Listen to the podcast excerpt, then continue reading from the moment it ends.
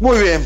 Eh, esto a propósito de que Mercedes Sosa, ¿en cuántos países está como la artista de folclore más escuchada? Esto fue un informe que apareció de Spotify. Yo estuve tratando de contactar a la gente de Spotify, la gente que lleva la prensa de Spotify en Argentina, para acceder al informe completo. No lo he conseguido todavía, pero apareció un informe que señaló. Eh, ahora vamos a entrar en algunas cuestiones de, Vamos a hacer cifras. las gestiones. Creo que, que escucha nuestro programa eh, Agustín eh, Espada, que Sí. es el responsable de Spotify Argentina. Así que eh, es más, bueno, escucha nuestro programa, Sí. así que eh, le vamos a le vamos a escribir a Agustín a ver si de lo que se puede hacer público de ese informe lo puede compartir con Sí. nosotros. Eh, pero bueno, por un lado, ahora después hablamos un poquitito de esto que señalábamos al comienzo, de la aparente curiosidad ¿no? del consumo del folclore. Pero puntualmente lo que señala es que Mercedes Sosa lidera las escuchas de folclore de Spotify en 26 países de todos los continentes. Entre los países que se mencionan están Brasil, Colombia, Australia, Austria, Canadá, Reino Unido, Suiza, Italia, Israel, Egipto, Turquía y Sudáfrica.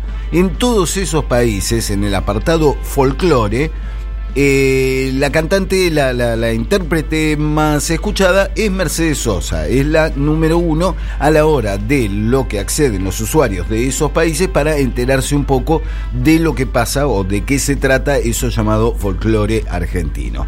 Esto está contextualizado dentro de una serie de cifras que tiró Spotify que tienen que ver con el aumento del consumo, de la escucha en la plataforma de los géneros folclóricos en usuarios entre 25 y 34 años. Que acá es donde empieza a jugar el prejuicio, ¿no? Es donde generalmente vos decís, nada, los jóvenes que van a escuchar folclore, los jóvenes están más cerca del rock, del blues y de otros géneros, pero claramente hay un interés en ese segmento etario que eh, tiene como, como caminos que divergen en cuanto a el tango, el otro género de, por excelencia de la República Argentina, de la música popular argentina, que en el mismo informe se señala que los usuarios de, de mayor edad se vuelcan más al tango y los más jóvenes se alejan del tango, cosa que también te llama la atención, porque supuestamente hay un movimiento joven muy fuerte del tango, pero que no se está reflejando en este recorte. Es un recorte, es Spotify, ni siquiera estamos hablando de todas las plataformas, sino, bueno, de la plataforma número uno de, eh, de escuchas, de, esta, de este modo de escucha digital que impera en el siglo XXI. Entonces, eh, si bien en lo que hace a la actividad tanguera, a lo que Rulo conoce bien de, la, de la escena de las milongas y de todo lo que hace a música de tango en vivo, hagamos abstracción de que no existe la actividad en vivo en este momento, si bien hay muchos jóvenes que se han acercado al tango, hay muchas orquestas jóvenes de tango, hay muchos músicos jóvenes que se dedican al tango, esto no se está reflejando en lo que hace a la escucha eh, eh, específicamente dentro de Spotify. En Spotify el folclore en 2014 estaba en el puesto 971 en, el, en todo el mundo y este año llegó al 759. En la Argentina el paso del puesto 81 al puesto 54. O sea, ha habido un aumento de las reproducciones de canciones que tienen que ver con el folclore muy notorio.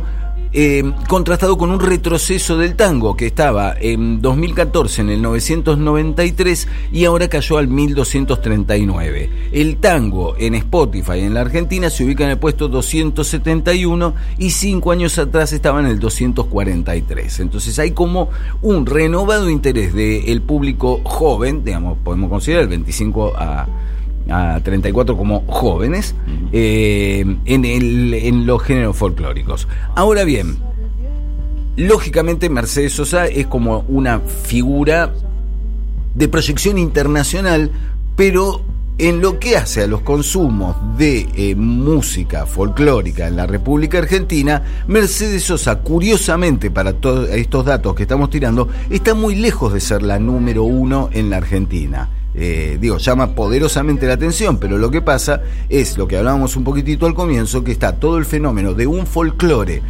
joven con figuras como Abel Pintos o como Luciano Pereira, que no es estrictamente el folclore al que estamos acostumbrados o el que conocemos desde la base. Pero te puedo decir que Abel Pintos eh, tiene canciones como Sin Principio ni Final, que tiene más de 30 millones de reproducciones. Esto es sin principio ni final, ¿no? Bueno, esta canción es la número uno de Abel Pintos y tiene 30 millones 742 mil reproducciones hasta anoche, que fue cuando me metí en Spotify a chequear estos datos. Y Alfonsina y el Mar, la número uno de Mercedes Sosa en las reproducciones de Spotify, tiene 16 millones 582 mil 227 reproducciones hasta anoche a las 12 de la noche. También es un montón, estamos hablando de una cantidad importantísima y que marca lo que significa Mercedes Sosa. Pero, claro, el fenómeno del folclore joven encarnado en Abel Pintos o el Luciano Pereira, que tiene también 30 millones de reproducciones con Como tú. Hay, que decir dos artistas extraordinarios. No, no, ni ¿eh? hablar. No, no, estoy haciendo un juicio artístico, digo, pero claramente hay. Dos tipos Ahí está, este es Luciano Pereira. Entonces, claramente. Yo fui a ver a Luciano Pereira. Una época compartíamos un grupo, jugábamos al fútbol juntos. Gran jugador de fútbol. Eh, un, zurdo estuvo, se jugó en Boca, las inferiores. Tranquilamente podría haber tenido un futuro como futbolista. Gran pibe, gran persona, Luciano Pereira, que alguna vez me invitó y tuve la oportunidad de ir a verlo a Luna Par. Es un artista eh, excepcional, ¿eh? Y además no son artistas como sabrá, no es un género que a mí me convoca demasiado, o la canción melódica, o, el pop latino, o el folclore joven. Eh, pero es un artista realmente suena la banda suena bien, él canta, es un showman. Y además, eh, Dani, no son artistas de diseño de industria discográfica, son artistas surgidos de la base. de carrera, ¿eh? Claro, claro, no, pero además son tipos que surgieron eh, cantando por la suya. Después, bueno, cuando ingresan a la gran industria, la gran industria les aplica métodos de producción y presentaciones y maneras de envasar sus canciones que llevan a estas cifras de altísima reproducción en Spotify. Pero no puedes decir que hayan sido inventados en un escritorio, como sí podemos decir de algunos otros artistas de muchos géneros. Entonces, obviamente que no, no, no llegaron ahí donde están por casualidad o porque alguien les diseñó la carrera. Son tipos que primero laburaron desde la base y consiguieron meterse en la gran industria. Entonces, digo, después está el tema de gusto. Los gustos ya sabemos, nos podemos poner a discutir años cuando se trata de gusto. ¿No? A veces el gusto te lleva a juzgar una obra artística específicamente sobre la base de lo que te gusta o lo que no te gusta. Bueno, no sé. Eso ¿Cuáles son los números uno de. Los números uno de, reproducción. Eh, y Abel Pintos, y están los dos ahí. Abel Pintos, su canción más escuchada, eh, dijimos, 30 millones 742 mil. Luciano Pereira, su canción más escuchada, 30 millones 594 mil. Están ahí, digamos, son las dos figuras relevantes. Viene después Mercedes Sosa y muy lejos lo que podríamos considerar folclore, folclore, folclore recontra clásico. No, no se te ocurre otro nombre que los hombres de la despedida eterna, los chalchaleros, con un clásico de clásico. Pone Luna Cautiva, quien no se cantó Luna Cautiva en algún fogón, hasta los marroqueritos, pero que tiene solo 3.900.000 reproducciones. es un montón. Está cuarto, claro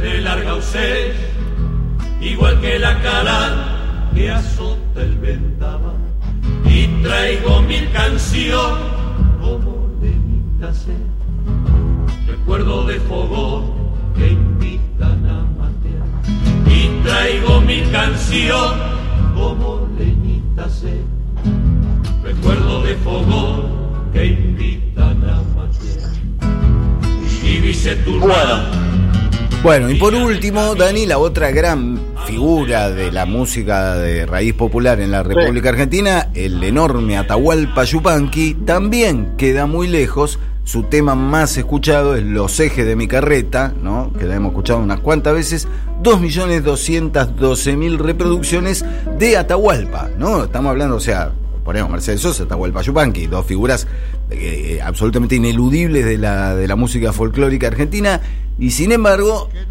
están ahí, muy lejos de lo que la gran industria supone mega estrellas de, eh, del negocio. Eh, y por supuesto, bueno, después tenés todo el nuevo folclore, el folclore más de raíz y experimental, gente como Acaseca, Botonolé, Cocharo Bogarino, Perota Chingó, toda esa gente que está moviéndose mucho en la base, tienen un público que alimenta toda esa escena de folclore joven, pero todavía no irrumpe fuertemente en la gran industria o en la industria de las reproducciones. Un poco el panorama dentro de, repetimos, un aumento del 24% en el consumo de música folclórica en el segmento de, 30, de 25 a 34 años, que es un dato por lo menos llamativo y que es esperanzador. Es decir, bueno, hay músicas de raíz que a pesar de todas las modas, todo lo que va y lo que viene, siguen ahí y siguen encontrando un público. Seguir y seguir la huella. Es demasiado aburrido seguir y seguir la huella demasiado largo el camino sin nada que me entretenga. Demasiado largo el camino sin nada que me entretenga.